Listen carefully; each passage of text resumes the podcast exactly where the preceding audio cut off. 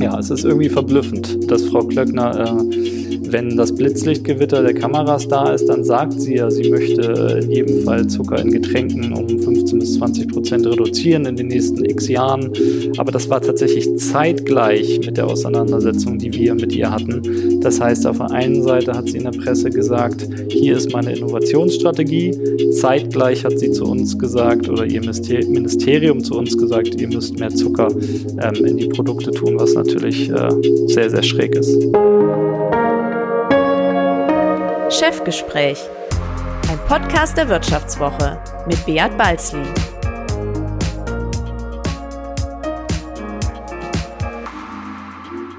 Ja, herzlich willkommen bei einer weiteren Folge des Vivo Podcasts Chefgespräch. Mein Name ist Beat Balzli und ich bin der Chefredakteur der Wirtschaftswoche.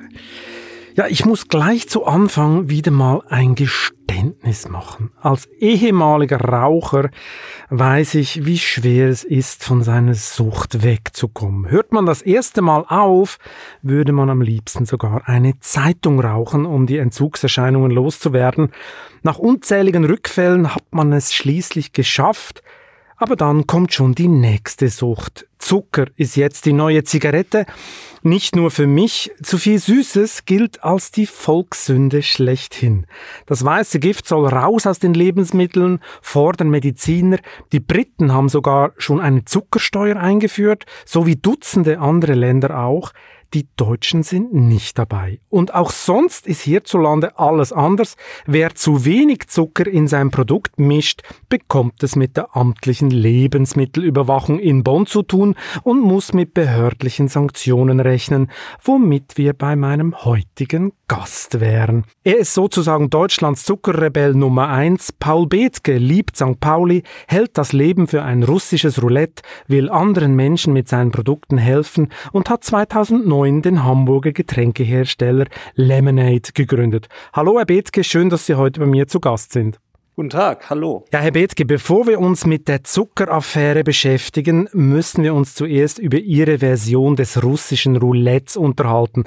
Eine Mutprobe für betrunkene Teenager ist damit wohl nicht gemeint, oder? Nee, richtig, genau. Also ich bitte niemanden, das Spiel auszuprobieren. Ähm, es ist tatsächlich ein Begriff, den ich einmal bei einem TED Talk äh, verwendet habe, um, um so ein bisschen die Grundvoraussetzungen im Leben zu beschreiben, weil ich der Meinung bin, dass man eben für, für die Grundausstattung, mit der man sozusagen äh, ins, ins Leben startet, wenig getan hat, dass ich jetzt meinen deutschen Pass habe, mit dem normalerweise zumindest eigentlich in alle Länder reisen kann. Im Moment ist es ja ein bisschen eine Sondersituation, aber eigentlich äh, kann man sich ja sehr freizügig äh, bewegen. Man bekommt dann doch äh, vom Staat entweder Unterstützung oder hat diese Unterstützung direkt von seinen Eltern äh, finanzieller Form.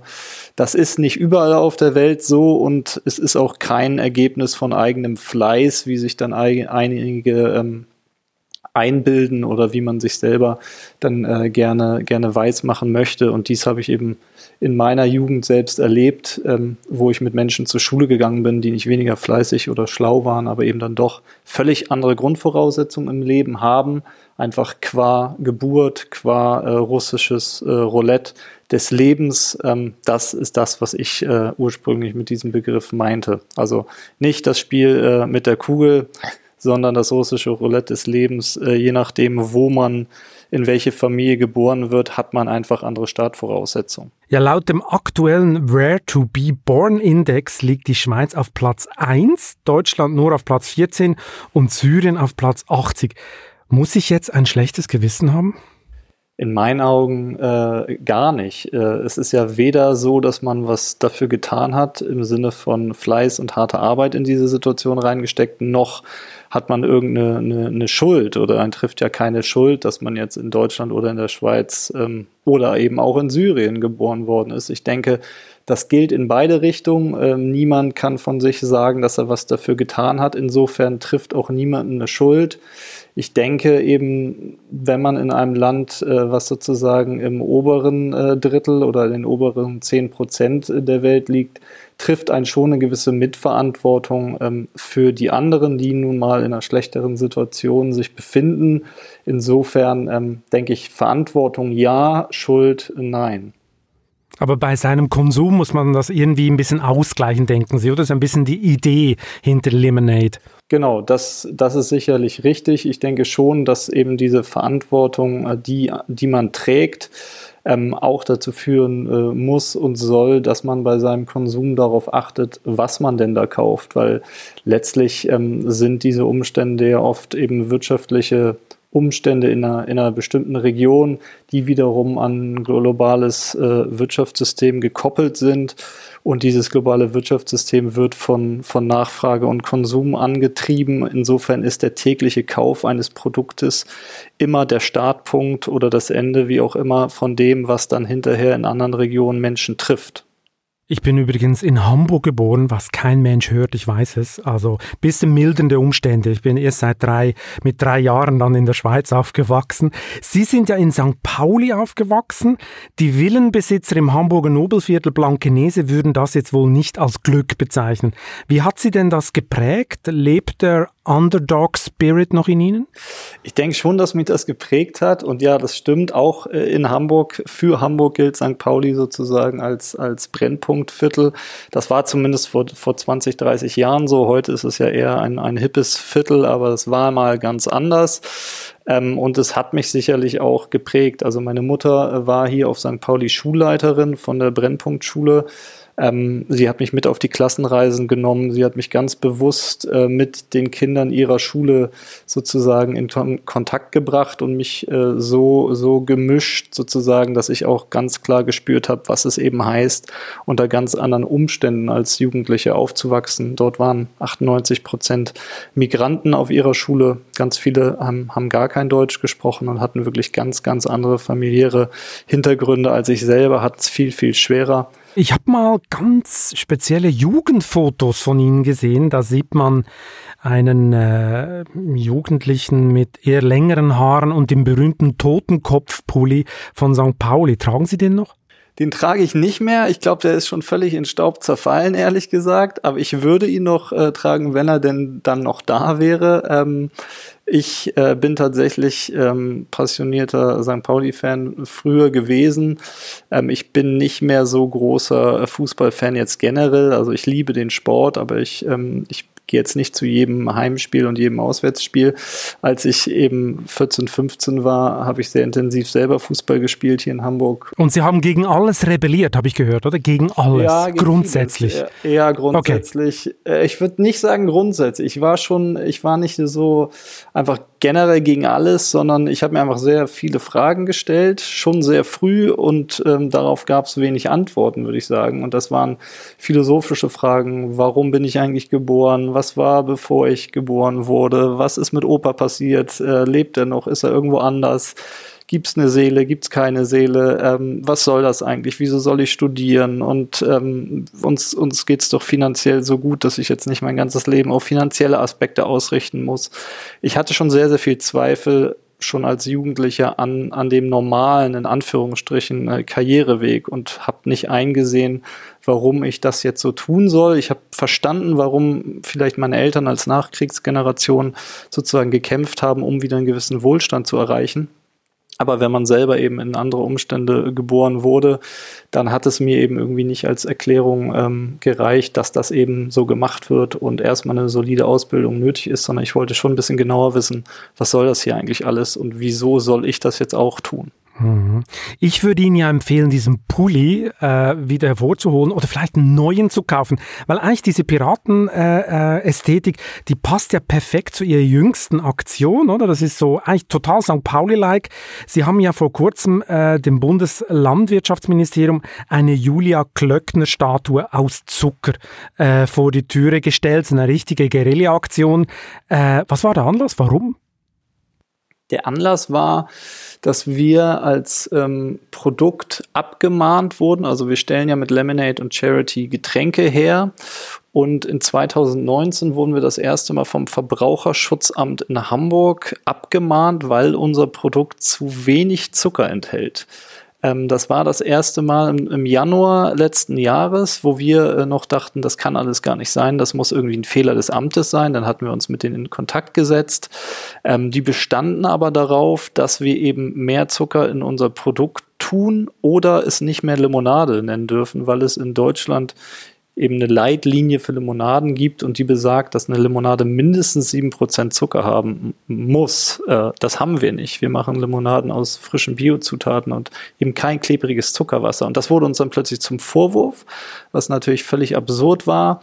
Und hinterher, als die nicht eingelenkt haben, hatten wir das dann an die Öffentlichkeit gegeben, also an die Presse und wirklich gehofft, dass irgendwie Unterstützung kommt, weil wir keinen Ausweg gesehen haben. Wir wurden wirklich unter Druck gesetzt, ähm, damals in 2019.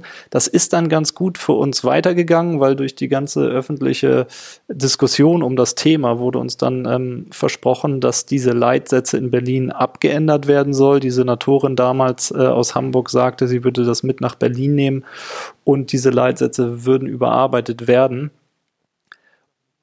Das ist nicht passiert, genau. Das ist nicht passiert. Äh, noch schlimmer eigentlich, wir wurden schon wieder abgemahnt, äh, jetzt gerade im August, also vor kurzem dieses Mal vom Verbraucherschutzamt in Bonn. Also jetzt hat quasi das nächste Bundesland oder die nächste Stadt hat sich entschieden, uns nochmal genau das Gleiche zuzuschicken, uns das Gleiche vorzuwerfen und zu sagen, Lemonade hat zu wenig Zucker, das darf nicht sein.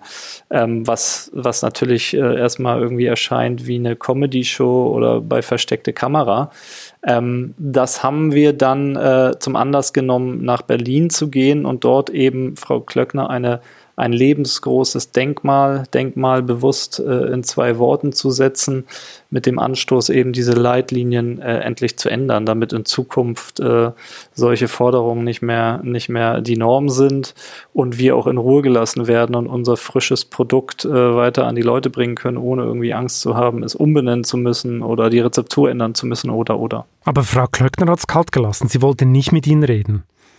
Ja, das war ein bisschen äh, traurig. Also Frau Klöckner äh, wollte nicht mit uns reden ähm, und die Staatssekretärin sie ließ uns wissen, ähm, dass Frau Klöckner viel Wichtigeres zu tun hätte und außerdem auch überhaupt nicht zuständig sei für den, für, für den Hergang und den Fall, was, was natürlich sehr schräg ist, wenn man bedenkt, dass es hier um eine Ernährungsfrage geht. Also auf einen Seite ähm, fordert äh, der Verbraucherschutz ähm, aufgrund von Leitlinien, die dem ähm, Ernährungsministerium unterliegen, äh, mehr Zucker. Wir wir gehen zu diesem Ernährungsministerium und die äh, Staatssekretärin lässt uns wissen, dass sie damit nichts zu tun hätte, weil die Kommission, die das entscheidet, zwar zum Ernährungsministerium gehört, aber eben nicht von Frau Klöckner beeinflusst werden darf. Ähm, also es war ein bisschen wie bei Franz Kafka der Prozess, ähm, was ich damals noch in der Schule gelesen habe, wo man von Tür zu Tür geschickt wird, ähm, bis man äh, den Glauben an alles verliert. Das war die Phase, ähm, als Sie sich diese ganz tiefschürfenden Fragen gestellt haben im Leben, oder? Da liest jeder der Prozess von Kafka, ja. Ich kenn's, ich kenn's. Genau, der Prozess und Steppenwolf wahrscheinlich. Ja, genau. genau, die Phase haben viele durchgemacht, auch ich. genau. Ja, aber bisher ist eben weiter nichts passiert. Äh, nun hat hier die Justizsenatorin aus Hamburg ähm, gesagt, dass sie das auch nochmal im Sinne unserer Sache nach Berlin tragen will. Und wir hoffen, dass es dann eben positive Auswirkungen hat, aber so richtig glauben kann ich daran nicht mehr, nach dem, was jetzt äh, die letzten anderthalb Jahre gezeigt haben. Ja, es zeigt ja so ein gewisses Muster bei Frau Klöckner und da kann ich Sie auch gleich trösten, weil mit Felix Ahlers von Frosta wollte Frau Klöckner übrigens auch nicht reden. Er hatte in meinem Podcast harte Kritik an ihr geübt, keiner würde gegen die Tricks der Lebensmittelindustrie vorgehen und die Gesetzeslücken schließen, meinte Ahlers damals.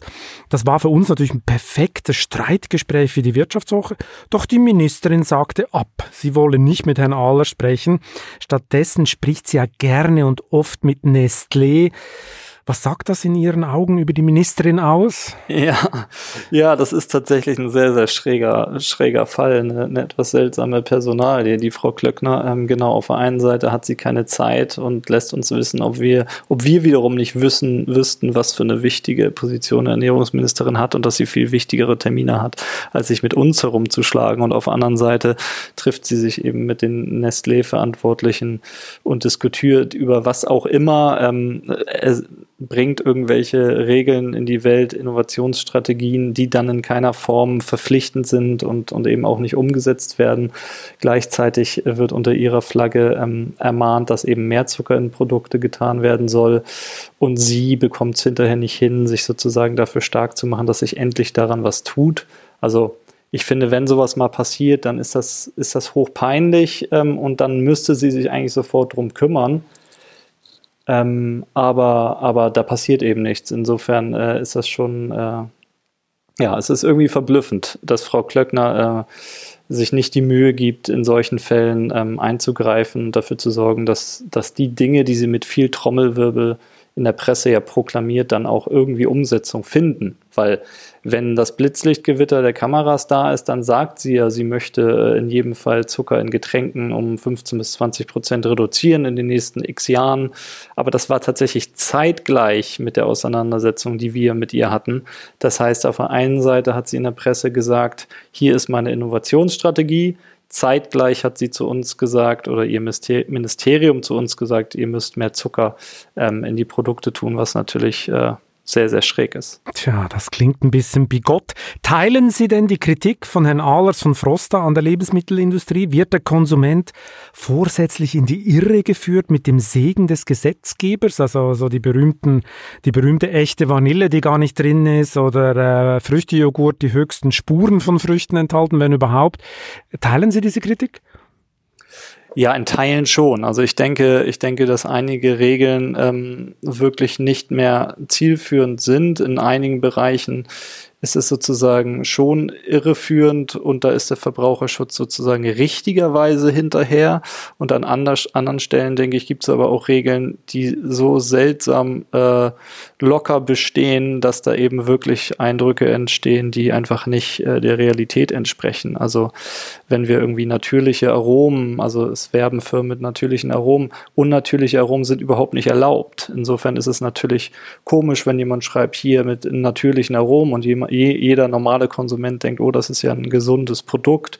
Aber, aber es gibt gar keine unnatürlichen Aromen in Anführungsstrichen. Ähm, insofern gibt es schon viele Stellen, wo wirklich äh, schlechte oder ungesunde Produkte ähm, mit, mit Dingen werben, wo man sich schon sehr an den Kopf fasst, wenn man, wenn man etwas weiß, was deklariert werden kann und darf und was das dann auch bedeutet. Ähm, also das ist schon in Summe schräg und wäre in meinen Augen auch, auch äh, überarbeitungswürdig und mündet eben in solchen Spitzen wie jetzt so im Zuckerthema, woran man sieht, ähm, dass da eben sehr, sehr viel entweder auch von gewissen Industrieverbänden sozusagen gepusht wird, damit es nicht geändert wird, oder aber so veraltet ist, äh, dass man denkt, da, da müsste eine Frau Klöckner langsam ran. Die Industrie tut sich ja schwer mit diesem Thema Zuckerreduktion. Was ist eigentlich die Mechanik dahinter? Sie als Limonadenexperte, braucht eine schlechte Limonade einfach mehr Zucker oder was ist, die, was ist das äh, Thema dahinter? Ja, also Zucker ist ähm, in jedem Lebensmittel fördert es sozusagen die Geschmacksintensität. Was bedeutet also, wenn Sie in Ihren Kaffee oder in, in, alles, was Sie zu sich nehmen, wenn Sie Zucker reintun, dann wird auch der andere Geschmack sozusagen intensiver. Das heißt, es ist ein Intensivierer von, von jedem Geschmacksträger. Bedeutet in der Konsequenz, wenn Sie ein Produkt haben, wo quasi wenig natürliche Inhaltsstoffe drin sind, Sie aber viel Zucker reintun, dann fördert das sozusagen diese Aromen in dem Produkt. Ähm, das bedeutet, sie müssten, wenn sie ein hochwertiges Produkt äh, herstellen, müssten sie quasi mehr von der, von der wesentlichen Zutat, in unserem Fall frisch gepressten äh, Bio-Maracuja-Saft äh, hineintun. Dann können sie weniger Zucker verwenden, weil eben dieser hochwertige Saft schon, schon den starken Geschmack hat. Wenn sie aber nur ein Drittel als Beispiel von dem Maracuja-Saft reintun würden, dann müssten sie mehr Zucker reintun, damit der Geschmack sich Dollar trägt im Produkt. Das heißt eigentlich ganz klar, dass es aus gesundheitlicher Sicht ist ja eh klar, Zucker ist ungesund, aber es zeigt auch ganz deutlich, dass Produkte mit viel Zucker wenig gute Zutaten haben, weil ein Produkt mit guten Zutaten und hochwertigen Zutaten braucht eben nicht diesen, diesen Geschmacksverstärker Zucker äh, als solches. Aber viele Menschen wollen ja auf keinen Fall auf Zucker äh, verzichten, oder? Also nehmen wir zum Beispiel das Beispiel Haribo. Die haben äh, vor zwei Jahren mal den Goldbären auf zuckerarm umgestellt, um dem Zeitgeist da ein bisschen entgegenzukommen. Und der Marktanteil ist massiv zurückgegangen, hat mir der Haribo-Chef Andreas Patz vor ein paar Wochen hier im Podcast erzählt. Sind wir denn alles inzwischen Abhängige von diesem Zucker? Wurden wir süchtig gemacht oder wie? Wie kommt das? Ja, es ist tatsächlich so, dass, dass Zucker ein Suchtstoff ist. Also wenn Sie sozusagen jeden Tag eine Tafel Schokolade essen, dann werden Sie das merken, dass Sie damit kaum noch aufhören können. Ähm, das macht süchtig in jedem Fall. Und wenn Sie Ihre Haribo-Bärchen schon seit zehn Jahren, zehn Jahren immer mit Zucker essen, dann werden Sie die auch weiter mit Zucker essen wollen. Es sei denn, Sie legen eine gewisse Disziplin an den Tag, um das zu reduzieren. Heißt in der Folge aber eben, äh, dass das äh, gerade ein Ministerium für Ernährung sozusagen eine gewisse Rolle haben müsste, um auch äh, zu fördern, dass äh, gewisse Richtlinien in Kraft treten, die viel Zucker bestrafen, weil es ja, weil ja klar ist, dass, äh, dass es ungesund für den Menschen ist. Es, es fördert alle möglichen Krankheiten. Und wenn es dann gar keine Regularien gibt oder sogar noch Unternehmen wie uns gesagt wird, wir sollen bitte mehr Zucker ins Produkt tun, dann ist natürlich die Konsequenz, dass diese Krankheiten, die daran gekoppelt sind, äh, immer vermehrter äh, vorkommen und Fettleibigkeit eher die Regel wird als die Ausnahme. Und ein Produkt mit viel Zucker, wenn es die Person nicht anders kennt, ähm, findet sie oft gut, äh, wobei äh, Haribo natürlich schwer vergleichbar ist mit einer Limonade. Eine Limonade ist ja, ist ja in, in, seinem, in ihrem Ursprung aus frischem Saft, Mineralwasser und eben etwas Zucker. So, und in welchem Verhältnis ist hier überhaupt nicht festgehalten. Ähm, das bedeutet, ich könnte wenig Zucker einsetzen und viel Zucker einsetzen. Äh, beides wäre sicherlich eine Limonade, aber in Deutschland gibt es eben für den Zucker in dem Fall, das ist bei anderen Getränken nicht so, gibt es eben eine Mindestrate äh, an Zucker. Es gibt keine Höchstgrenze, also in die andere Richtung, wo man den Konsumenten oder den Verbraucher vor Überzuckerung schützen würde, da gibt es gar kein Limit. Also ich könnte da 25 Prozent Zucker in die Limonade tun, was fatal wäre und ich würde keine Abmahnung kriegen. Ähm, bei 5%, Prozent, wie es bei uns ist, wobei der Fruchtzucker hier ja auch Teil dessen ist. Das heißt, wir tun keine 5% Zucker in unser Produkt, werden wir auch nicht tun. Aber ausgelobt sind eben diese 5,5% aufgrund des frisch gepressten Saftes, der ja schon selber ähm, Fruchtzucker enthält. Sie würden garantiert eine Zuckersteuer einführen, wenn Sie könnten, und zwar sofort, oder? Ich würde es tun, tatsächlich. Genau, in England und in anderen Ländern ist das ja schon gang und gäbe. Ähm, ich finde, das ist ein, ein, richtiger Ansatz, weil ich auch aus eigener Erfahrung weiß, dass äh, Zuckerkonsum ganz stark Gewohnheit ist. Also wenn Sie, wenn Sie die Haribo-Beeren ähm, von Ihrer Mutter oder Ihrem Vater jetzt nur noch mit weniger Zucker bekommen für zwei Monate, und die regelmäßig essen, dann werden sie die mögen. Wenn ich monatelang äh, bestimmte Zuckerprodukte komplett weglasse, dann will ich die nach einer gewissen Zeit nicht mehr. Was ein ganz klares Zeichen natürlich auch dafür ist, was ja auch bewiesen und belegt ist, dass es eben ein Suchtstoff ist. Soll man denn den Konsumenten bevormunden und die Industrie und ein Verbot aussprechen? Oder soll man lieber die freien Kräfte walten lassen? Ich meine, Sie sind ja auch von alleine auf die Idee gekommen, eine Limonade mit weniger Zucker zu produzieren. Sie brauchten ja kein Verbot, oder? Genau, also ich denke, es ist auch schwierig, ähm, jetzt, jetzt gewisse Produkte zu verbieten. Ich denke da, genau, wir, wir leben in einer Gesellschaft, wo es, wo es auch wichtig ist, dass jeder seinen Geschmacksrichtungen nachgehen darf und nachgehen soll. Und das, das will ja auch keiner ändern. Trotzdem ähm, ist es sicherlich aus Gesundheitsperspektive richtig, äh, bestimmte sehr ungesunde Produkte eben dahingehend äh, zu benachteiligen, dass sie etwas teurer sind durch eine Steuer, die dann wiederum anderen Menschen in, in der Bevölkerung zugutekommt, ähm, als eben umgekehrt. In unserem Fall werden wir sozusagen dafür bestraft, dass wir von Grund auf ein gesünderes Produkt anbieten. Aber ich denke, es wird auch immer so sein, und das ist, finde ich, auch total okay, dass es, äh, dass es sozusagen ähm, Haribo mit ganz viel Zucker gibt. Und wenn jetzt mal einer Lust hat, äh, sich äh, beim Filmabend richtig die Zuckerklatsche zu geben, dann kann er sich die, äh, dann kann er sich die reintun. Ähm, aber wenn die Regierung sozusagen ähm, Regeln hat, dann sollten die ja sicherlich so rum sein, dass eben zuckerärmere Produkte eher gefördert werden und zuckerstarke eher eher sozusagen ähm, benachteiligt werden, so dass man hinterher beim Kauf, wenn man die Wahl hat, eben einen kleinen Schubser in die Richtung, nimm lieber was Gesünderes bekommt. Und im Moment ist es ja eben eher eher umgekehrt, mhm. weil, mhm. weil Produkte mit weniger Zucker sind immer in der Herstellung teurer, weil man eben mehr an der guten Zutat hinzufügen muss. Das heißt, ich habe im Regal mit wenig Zucker vom Preis her immer ein Nachteil, wenn ich weniger Zucker habe, weil ich mehr richtige Zutaten reintun muss, in mhm. Anführungsstrichen. Was heißt, äh, der Kunde greift immer zu mehr Zucker, weil es erstmal billiger ist. Kommen wir nochmal zurück zum Behördenwahnsinn in Anführungszeichen oder zum Kafka-Prozess. 2018, Ende 2018 wurden Sie ja zum ersten Mal abgemahnt von äh, Bezirksamt Hamburg-Mitte. Ähm, war Ihnen das danach einfach egal? Ich meine, egal in dem Sinne, sie haben ja nichts geändert an ihrem Produkt. Andere würden ja für sagen, uh, das Amt äh, hat mich eingeklagt, ich muss jetzt also da was ändern und ich ändere mein Produkt. Das kam für sie gar nie in Frage, oder?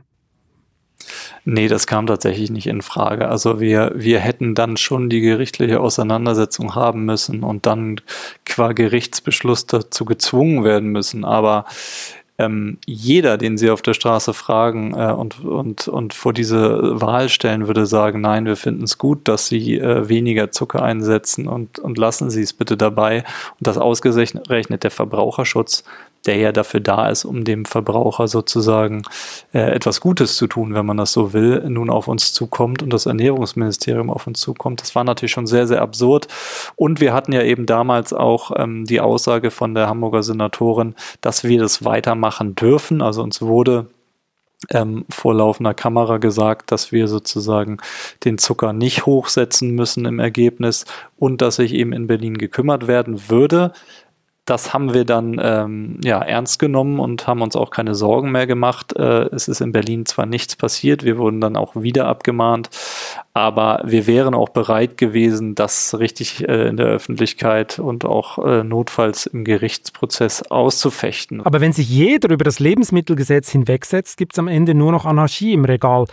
Ist denn ziviler Ungehorsam immer ein legitimes Mittel? Also wenn sich jeder so wie Sie verhalten würde und sagen würde, also äh, diese Regeln, die sind nicht für uns gemacht, die breche ich. Ich meine, wenn das jeder machen würde, ähm, hätten wir ein Riesenproblem, oder? Weil jeder fühlt sich irgendwie auf der richtigen Seite. Ja, ja, klar. Also ich denke, äh, in der, in der Gesellschaft mit vielen anderen Menschen zusammenzuleben, heißt auch oft, äh, seine eigenen Vorstellungen manchmal zurückzustellen. Ähm, und und äh, das ist eben, das ist eben Demokratie. Da werden auch Entscheidungen fallen, äh, die, die einem selber eben vielleicht nicht zusagen. Und äh, es sind Parteien ähm, äh, im, im Amt, die man vielleicht auch nicht gewählt hat oder, oder, umgekehrt. Andere haben sie nicht gewählt, man selber hat sie jetzt mal gewählt. Also das ist uns schon völlig bewusst und wir sind nicht der Meinung, wir machen einfach, was wir wollen. Aber ähm, ähm, man muss eben in dem. Es sieht aber ein bisschen so aus. Ja, das sieht vielleicht so aus, aber also Leitsätze, also wenn man sozusagen auf die juristische Ebene will, und das ist auch noch so ein bisschen komisch an der Situation, sind diese Leitsätze auch kein Gesetz, sondern die Leitsätze sind sozusagen ein, ja, ein Satz, der sozusagen die Praxis dann leiten soll, an dem sich sozusagen die Ämter orientieren soll, sollen. Aber ähm, wenn es jetzt zu einer juristischen Auseinandersetzung ähm, kommen würde, dann würde hinterher der Richter entscheiden, ob er jetzt äh, mit diesem Leitsatz im Hintergrund unser Produkt als Konsumenten verwirrend wahrnehmen würde oder nicht. Ähm, was bedeutet, wir sind uns relativ sicher, dass wenn ein Richter unsere äh, Lemonade Maracuja probiert, dass er danach nicht sagen würde, das ist ein Wein oder ein Vitamin Water, sondern er würde wahrscheinlich sagen, das ist ziemlich äh, Bang on eine Limonade. ähm, Bang on eine Limonade. So, so sprechen deutsche Richter, das wusste ich gar nicht. Okay. Die Definitions, die Definitionshoheit über Bang on, das ist eine Limonade, hat ja die Deutsche Lebensmittelbuchkommission, die kannte ich vorher auch nicht, eine unabhängige Kommission, wie das Ministerium von Frau Klöckner immer wieder betont. Was muss ich mir jetzt vorstellen bei Ihrem kleinen Guerilla-Zuckerkrieg? Stellen Sie jetzt jedem Kommissionsmitglied eine Zuckerstatue vor die Haustür oder schütten ihm mit Zucker die Garageneinfahrt voll oder was? Habt ihr irgendwas geplant? Äh, nee, wir werden jetzt tatsächlich ähm, diese Statue, die wir, also wir haben ja eine Statue aus Zucker von Frau Klöckner, die macht jetzt erstmal eine Wandertournee, solange wie Frau Klöckner diese Regel nicht ändert. Ähm, das also müssen das Sie mir erklären, wo wandert die jetzt hin? Ja, im Moment ste steht die gerade in der Rindermarkthalle auf St. Pauli im Eingangsbereich äh, der Halle ähm, ähm, als Denkmal und äh, verschiedene Häuser würden die gerne aufstellen und wir haben uns jetzt überlegt, dass diese, diese Zuckerstatue so lange eine Reise durch Deutschland macht, bis Frau Klöckner sich umentschieden hat und, und eben doch mal mit der Lebensmittelbuchkommission redet oder die Lebensmittelbuchkommission von selber auf den Punkt kommt und merkt, dass diese Regel dann doch sehr veraltet ist und ich glaube, dass sie sich 2023 am, am 14. oder 10. Oktober, also nicht mehr allzu lange hin, trifft sich diese Lebensmittelbuchkommission im äh, Ernährungsministerium und äh, spricht über Getränke. Und ich hoffe, dass dieses äh, dann der Zeitpunkt sein könnte. Klöckner on Tour können wir jetzt genau. erwarten. Mm, am, am besten wäre eigentlich auch, wenn die Zuhörerinnen und Zuhörer von Chefgespräch auch ein paar Vorschläge machen könnten. Ich würde mal sagen, sch schreiben Sie einfach an balzli.vivo.de, wo die Zuckerstatue Klöckner überall aufgestellt werden soll. Das können wir dann weiterleiten an Herrn Bethke und dann wird das sicher eine super lustige Tournee. Sie wären ja der perfekte Anführer für, für so eine Anti-Zucker-Allianz, oder? Äh, Gibt es denn schon Mitstreiter, andere Firmen, die sagen, hey, lass uns zusammen gegen den Zucker zu Felde äh, gehen oder, äh, oder nicht? Nee, tatsächlich nicht so richtig. Also es ist, ähm, wir, wir, es gibt sogar Industrieverbände, die böse auf uns sind und uns schon böse kommentiert haben. Also in der. Das in heißt, der, das heißt, kriegen Sie so nächtliche Anrufe und so, wir wissen, wo nee, du wohnst oder so? Nicht. okay, nee, das okay. zum Glück noch nicht. Aber äh, wir kriegen schon ab und zu mal einen bösen Brief von irgendeinem Industrieverband. Ähm, das dürfen Sie jetzt hier outen, wer es war, oder? Also meine ja, eben, eben die Industrieverbände der, der Getränkewirtschaft, wo, äh, wo eben Personen drin sitzen, die, die für ihre Produkte sehr, sehr viel mehr Zucker, auch weit mehr als sieben Prozent einsetzen. Also für viele Limonaden ist zwischen neun und zwölf Prozent normal. So, und wenn jetzt natürlich so viel diskutiert wird über eine Limonade, die nur fünf Prozent hat, dann fällt natürlich noch viel doller auf dass die anderen irgendwie 11 Prozent haben. Und ich wüsste tatsächlich gar keine äh, Marktmitbewerber jetzt von uns, ähm, die auch so wenig Zucker einsetzen. Also es gibt dann natürlich Leitprodukte von Anbietern, aber die haben dann eben andere Süßstoffe wie Aspartam oder Acesulfam oder eben andere Süßstoffe im Produkt, aber, aber Limonaden, die, die eben äh, mit so wenig äh, Süße auskommen und keine Süßstoffe hinzufügen, ähm, da, da wird die Luft dann schon sehr, sehr dünn. Also da wüsste ich jetzt gar keinen, der mit uns zusammen auf die Trommel hauen könnte und sagen sollte, das finden wir super. Ich glaube, die anderen haben eher Sorge. Ja, aus Industriesicht sind sie ja wirklich so ein bisschen der Zuckerterrorist einerseits, aber andererseits könnte ich mir vorstellen, dass in der einen oder anderen Chefetage natürlich die Prominenz von Lemonade jetzt auch ziemlich auffällt. Und im Zeitalter der Sinnsuche, in dem alle nach dem Purpose schreien, sind sie ja auch ein bisschen ein perfektes Übernahmeobjekt, oder? So in zehnjährigen Geschichte ihrer Firma, wenn ich richtig gerechnet habe, haben sie in den Anbaugebieten für ihre Rohstoffe in Südasien, Südafrika und Lateinamerika Sozialprojekte für rund vier Millionen Euro unterstützt.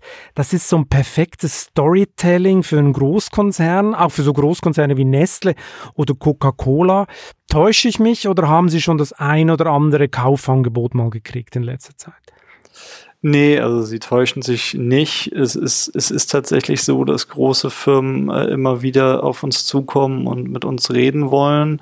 Ähm, Gerade dieses Jahr war intensiv, was das angeht, äh, weil natürlich zusätzlich zu der Geschichte, die wir haben, jetzt auch noch viele dachten, ah, jetzt sind sie vielleicht angeschlagen, jetzt war Corona, die sind, die Lemonade-Jungs sind ja relativ stark im Gastronomieumfeld aktiv. Vielleicht kriegen wir sie jetzt, wenn man so will, ähm, mit etwas, mit etwas schwächeren Beinen unterwegs, äh, rufen wir da doch mal durch. Ähm, aber, aber, Sie sind standhaft geblieben, oder wie? Wir sind standhaft. Wir sind bisher immer standhaft geblieben und äh, sind auch froh, dass das so ist, weil wir tatsächlich ja für was anderes äh, stehen wollen, als jetzt ein Element von, von Nestlé oder äh, einer großen Brauerei zu sein. Also tatsächlich habe ich selber hinter dem, was wir tun, die große Motivation, eben einen Anstoß zu geben, um sich etwas umsichtiger zu verhalten und um auch ein Beispiel für andere zu sein, dass es so funktionieren kann und auch erfolgreich sein kann. Aber also Herr Bethke, Herr Bethke, ja. jetzt müssen Sie ehrlich sein. Ich meine, jeder ja. Mensch hat seinen Preis.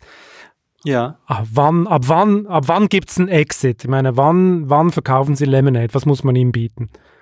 Also ich verkaufe Lemonade nicht. Ähm, Garantiert jeder, nicht. Mensch, damit, ja, es, es würde, also wenn, wenn wir jetzt in die, in die weite Zukunft spinnen und, und äh, ich habe die Diskussion natürlich schon oft gehabt, ich denke, ein, ein Punkt, der, der für uns jetzt zentral ist oder für mich persönlich auch zentral ist, ist, dass ich möchte, dass das, was wir hier tun, inhaltlich und von der Motivation her und vom Effekt für gemeinnützige Projekte immer Bestand hat. So und äh, wenn, wenn es irgendwann, ich bin jetzt äh, noch 20 Jahre älter oder, oder, oder so, dass ich sage, ich bringe auch selber nicht mehr den, den positiven äh, Schub hier in die Geschichte rein und vielleicht wäre es fürs Gesamtprojekt sogar besser, wenn, wenn ich mich oder mein Kompagnon und ich oder andere sich zurückziehen. Es wäre sogar gut, fürs Ergebnis und für die Projekte damit.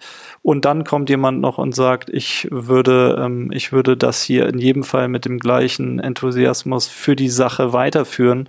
Dann ist es eine Situation, die wir noch nie hatten ähm, und äh, wo ich nicht weiß, was wir dann entscheiden würden, weil wenn das alles gewährt wäre, dann ist es natürlich eine Situation, wo man auch selber sagen muss, wieso denn eigentlich nicht? Also sozusagen jetzt dogmatisch zu sagen, ich würde niemals äh, sozusagen äh, was anderes in meinem Leben tun, dann würde ich übertreiben und ich glaube, das wäre das wäre so ein bisschen in die eigene Tasche gelogen. Aber die Firmen, die auf einen zukommen, das sind ja oft Riesenkonzerne, die wenig Interesse daran haben, äh, was wir hier wirklich tun. Die sind eben im Moment unter Druck, dass sie sich in irgendeiner Form nachhaltiger positionieren müssen, weil das der Kunde immer mehr erwartet. Ähm, aber wie nachhaltig die das wollen, ist eben nochmal eine andere Frage. Was war denn der letzte Preis, der letzte Preis, den man ihnen geboten hat? Ach, tatsächlich haben wir noch nie, äh, wir sind noch nie an den Punkt gekommen, dass wir über konkrete Preise geredet haben. Echt weil, jetzt? Äh, weil, nee, nee. Also das ist immer so, die, die kommen und sagen, sie wollen sich mal zum Abendessen und zum Mittagessen und zu irgendeinem anderen Essen treffen und dann wollen die einen kennenlernen und dann hinterher sitzt man mit verschiedensten Büros, die einen kontaktieren aus aller Welt. Ähm, äh, aber wir, wir, wir, wir sind auch relativ ehrlich mit unserer, mit unserer Aussage. Also ich glaube, wenn wir jetzt sagen würden, ja, wir hätten Interesse, aber es ist eine Frage des Preises. Aber das ist, das, dazu kam es nie, weil wir gesagt haben, wir haben kein Interesse, wir wollen nicht so arrogant rüberkommen, dass wir sagen, wir reden nicht mit Ihnen als, äh, als große Firma. Wir, wir setzen uns gern zusammen und besprechen unsere Situation. Aber dieses Besprechen hatte bei uns eben nie das Ziel, etwas zu verkaufen. Und das haben die auch immer sehr ähm, schnell gemerkt. Ja, ja und auch akzeptiert und gesagt, okay, Herr Bethke, Sie meinen das echt ernst. Wir telefonieren jetzt zum vierten Mal und, und Sie halten hier die ganze Zeit Stand und man, wir haben auch nicht das Gefühl, Sie wollen von uns eine Zahl hören. Äh, war Coca-Cola auch dabei? Nee, Coca-Cola nee. war, nee, nee. Coca-Cola okay, war tatsächlich nicht dabei. Aber ich frage jetzt äh, nicht ich, weiter. Ich, es, es waren aber andere große Konzerne, die auf der ganzen Welt aktiv sind, dabei, Gut. Ähm, die sicherlich äh, auch Preise genannt hätten, äh, dass man äh, seine Füße erstmal hochlegen kann. Aber dass wir nicht mal Zahlen genannt bekommen haben und äh, standhaft von Anfang an auch kom äh, kommuniziert haben, was uns treibt. Ich glaube, da sind die Herren tatsächlich oft mit, äh, mit, ähm, ja, mit einer gewissen äh, äh, Bewunderung und, und auch ähm, Respekt wieder vom Platz gegangen und haben gesagt, das ist, das ist nicht nur irgendwie so eine Maske, die sie sich da aufsetzen, sondern wenn die jetzt nicht schwach geworden sind, dann werden die wirklich auch nicht so leicht schwach. Verachten Sie eigentlich die aktuelle Purpose-Welle als Marketinggedöns? Ich meine, es spielt ja ein bisschen in ihre Karten, dass jetzt die, die Konzerne auch merken, mh, hm, da ist ein Bedürfnis, jetzt sind plötzlich alle sinnstiftend und nachhaltig. Oder finden Sie, bei den meisten Konzernen ist es wirklich nur Kulissenschieberei und die meinen das gar nicht ernst.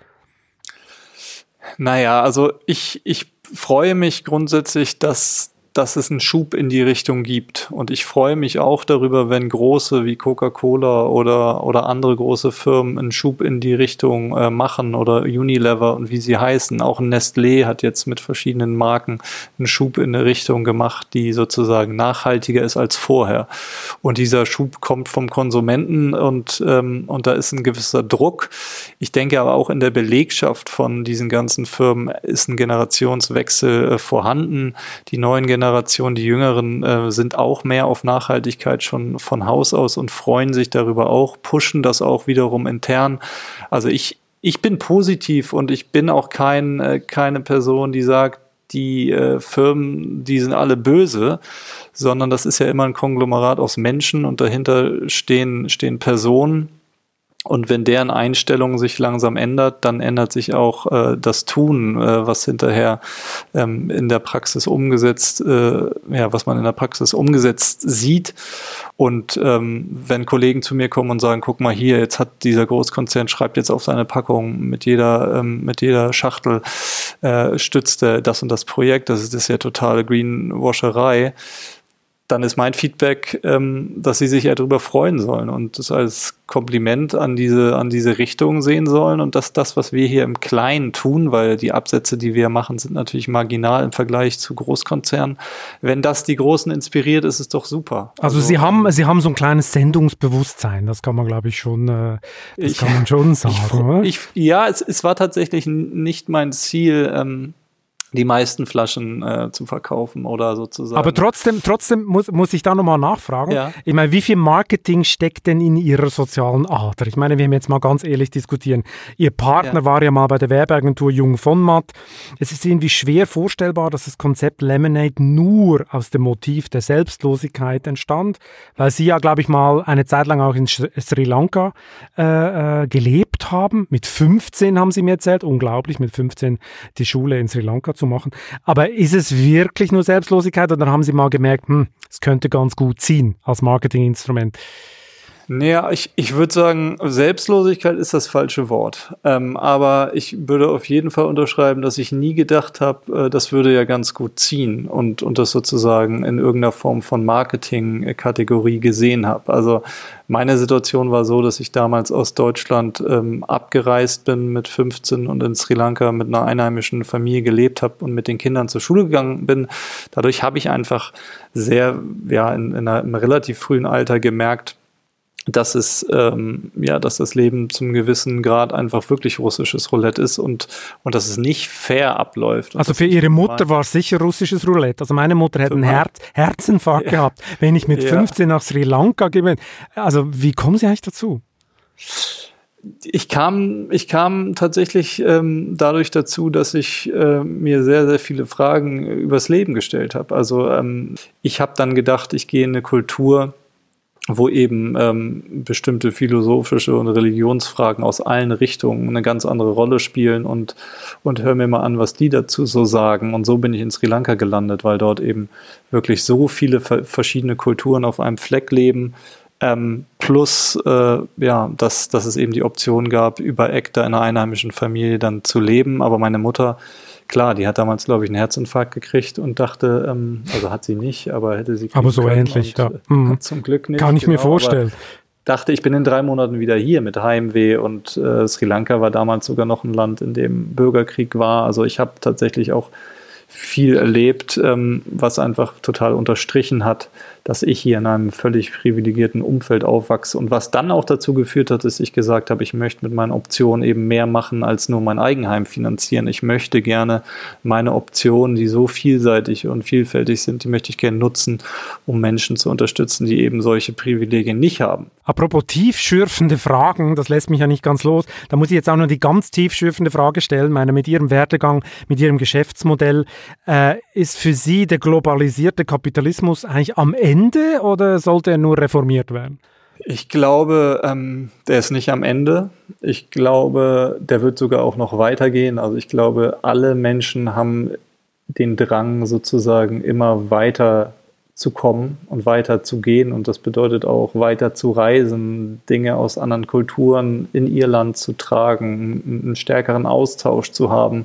Ich glaube auch, dass die jetzige äh, Covid-Corona-Situation das langfristig nicht stoppen wird, dass es eben diesen Drang eines jeden gibt, ähm, globaler sich zu bewegen. So, äh, da glaube ich, das wird weitergehen und das finde ich auch gut ähm, oder finde es auf jeden Fall nicht schlecht, ähm, diesen, diesen, diesen Drang, den jeder hat wenn er denn dann in bestimmten Punkten ähm, reflektiert stattfindet. Also ich denke, wenn jeder Gedanken, äh, sich Gedanken macht und ihm auch klar ist, was das eigene Handeln dann für den anderen Menschen für eine Bedeutung hat und was dieser Konsum für eine Bedeutung an einem anderen Ort der Erde hat und was diese politische Entscheidung und so weiter und so fort sozusagen für einen Rattenschwanz mit sich bringt, dann glaube ich, kann es was Gutes sein, weil, weil es ein globaleres Denken mit all den Folgen ähm, ähm, fördert. Das neue Lieferkettengesetz, das jetzt äh, in Diskussion ist in Deutschland, das ist genau nach Ihrem Geschmack, oder nehme ich mal an?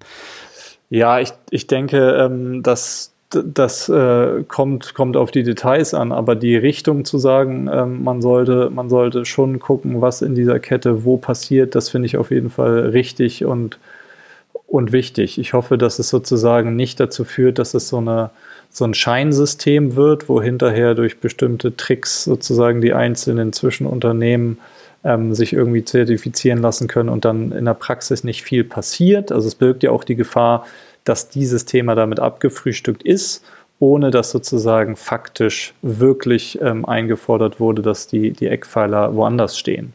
Ähm, aber wenn hinterher sozusagen die Bande versetzt wird und es das bedeutet, dass, dass eben diese Lieferkette wirklich eine andere Transparenz kriegt, ja, dann bin ich da total für. Ich meine, der Rest der Wirtschaft, der befürchtet ja, also vor allem der Mittelstand, ein totales Bürokratiemonster, oder wenn man das, äh, wenn man das einführt. Und so ein Lieferkettengesetz wird ja schätzungsweise auch die Endverbraucherpreise nach oben treiben. Davon kann man fast ausgehen. Ihr Produkt ist ja schon sehr teuer, muss man ja ehrlicherweise zugeben, und damit auch eine ziemliche Elitenveranstaltung. Wer es sich leisten kann, darf mit ihrem Produkt sein Gewissen beruhigen. Wer nicht, kann es leider nicht. Ist das gerecht eigentlich? Ähm, ist das gerecht? Ähm, ich weiß nicht, ob ich so weit gehen würde und sagen würde, ein Produkt, was 1,49 kostet, ist, ist ein Elitenprodukt, wenn irgendwie eine Packung Wrigley's Kaugummi auch 1,99 kostet. Also, Aber die klassische Limonade der Industrie ist natürlich günstiger. genau, richtig. Deutlich. Die, die, ist deutlich günstiger, da ist eben ganz viel Zucker drin und ganz wenig Saft. Ähm, Aber viele Leute können sich nur das leisten, oder?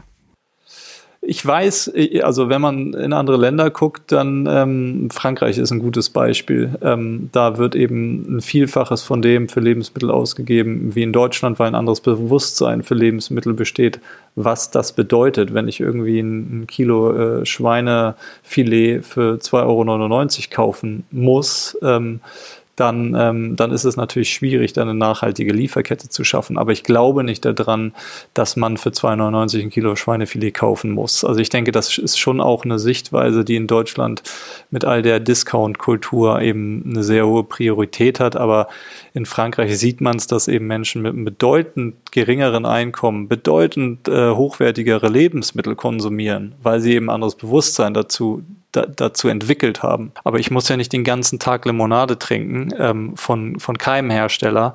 Es kann ja so ausgewogen werden, ähm, dass es hinterher äh, die Gesundheit fördert und trotzdem die Lieferkette auch stimmig ist. Aber das bedeutet eben eine andere Konsumform. Das so. stimmt. Aber und trotzdem predigen sie dann Leuten, die kein Geld haben, soll halt Wasser trinken. Ist halt nichts mit Lemonade und gutem Gewissen. Ja, ich möchte dir nicht predigen, äh, Wasser zu trinken. Ich will nur sagen, dass sozusagen der, der Warenkorb, wenn man das so will, ähm, sich vielleicht bei Personen, also als ich, ich nehme mich mal selber, als ich im Studium war, hatte ich auch wenig Geld zur Verfügung. So. Also wirklich, wirklich, äh, wirklich nicht viel. Ähm, und aus diesem, aus diesen Finanzmitteln, die ich quasi zur Verfügung hatte, habe ich mich trotzdem einigermaßen, oder habe ich mich gesund ernährt. Was, was ich habe auch schon damals auf, auf äh, darauf geachtet, wo was herkommt, was die Zutaten sind. Und es ist dann einfach ein anderer Mix in Summe. Also wir werden es nicht schaffen, glaube ich, ähm, eine, eine Lieferkette ähm, entstehen zu lassen, die sauber ist und gleichzeitig aber eine Konsumhöhe von allen, äh, von allen Bereichen äh, weiter zuzulassen, die eben, ähm, die eben vielleicht in der Vergangenheit so war, dass man sagt, man trinkt zwei Liter Limonade am Tag. Die kann man von uns nicht, nicht, nicht trinken, weil das wäre wär teuer und wäre auch am Ende, ähm, wenn man, wenn man literweise Limonade trinkt, ist das nie gesund. Ähm, da ist auch, äh, würde ich auch meiner eigenen Familie empfehlen, dass das hat auch dann nicht mehr so viel mit Gehalt zu tun, sondern eben mit einer gesunden Ernährung und die bedeutet dann einige Produktkategorien äh, in Maßen zu sich zu nehmen. Fakt ist, das russische Roulette des Lebens kann auch in Deutschland ziemlich brutal sein. Konsequenterweise müssten Sie ja eigentlich auch Sozialprojekte in Deutschland unterstützen mit Ihrem Produkt, oder nicht? Ja, ja, das, auch das, auch das wird uns natürlich manchmal äh, vorgehalten, dass gesagt wird, warum unterstützt sie eigentlich Menschen in, in Indien und nicht in, in, äh, in Kirchdorf äh, äh, oder irgendwo anders ähm, hier bei uns um die Ecke. Ich verstehe den Punkt total. Ähm, ich denke, äh, wir tun, wir tun sehr viel ähm, mit dem, was wir hier aufgebaut haben.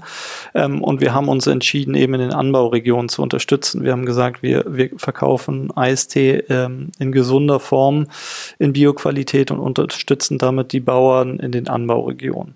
Ich glaube, das Konzept, was wir hier aufgebaut haben, ist sozusagen, dass wir eben in den Anbauregionen supporten. Und jetzt könnte man natürlich auch ein Konzept ähm, erstellen, was, was meinetwegen äh, lokale Früchte, Obst in Getränken benutzt und dann hier um die Ecke äh, etwas unterstützt und finanziert. Und ähm, sowas ist ja auch im Kommen und sowas gibt's ja auch und das ist auch total gut. Und ich äh, bin auch selber ähm, äh, an, an, an sowas äh, aktiv beteiligt, indem ich da mithelfe. Ähm, aber es ist als Konzept etwas anderes, als wenn ich jetzt zu Charity und Lemonade sage. Und außerdem neben den Projekten in Indien machen wir jetzt auch noch was hier in Hamburg. Ähm, das würde vielleicht etwas verwirrend auch für viele sein. Und da, wo wir es in klein machen können, ohne das ganze Konzept, was wir be bereits kommuniziert haben, äh, zu ändern, da tun wir es ja auch. Also wir arbeiten in Hamburg mit den Alsterdorfer Werkstätten, also mit den Behinderteneinrichtungen ähm, und all unsere Werbemittel kommen von denen. Wir haben die Pfandkisten ins Leben gerufen. Jetzt gibt es mittlerweile überall Pfandringe in den Städten. Also wir engagieren uns schon in allen Bereichen lokal, wo wir lokal aktiv sind. Und wenn wir eben im Ausland aktiv sind, weil wir dort Zutaten beziehen, dann engagieren wir uns dort im Ausland. Dass es so ist, dass hier auch ganz, ganz viel schief läuft und ganz viele auch in einer wirklich miesen Situation sind, das ist mir schon sehr bewusst. Herr Bethke, vielen Dank für das interessante Gespräch und hoffentlich bis wieder mal. Ich danke Ihnen. Und ich muss mir jetzt wirklich dringend was zu trinken holen nach diesem Gespräch. Vorher will ich aber nochmal richtig Werbung machen für die neue Titelgeschichte der Wirtschaftswoche. Darin geht es um den Weltkrieg um die Computerchips. Wer die Bausteine künftige Digitalimperien besitzt, besitzt die Macht. Wer sie nicht hat, verkümmert zur digitalen Kolonie. Ich wünsche Ihnen viel Spaß beim Lesen und eine schöne Zeit bis zum nächsten Chefgespräch. Das war Chefgespräch, ein Podcast der Wirtschaftswoche mit Beat Balzli. Unser Podcast wird produziert von Sandra Beuko, Anna Höhnscheid und Ellen Kreuer. Neue Folgen erscheinen immer freitags. Wie Sie unseren Podcast abonnieren können, dazu finden Sie alle Informationen unter vivo.de slash podcast. Herzlichen Dank fürs Zuhören und bis zum nächsten Mal.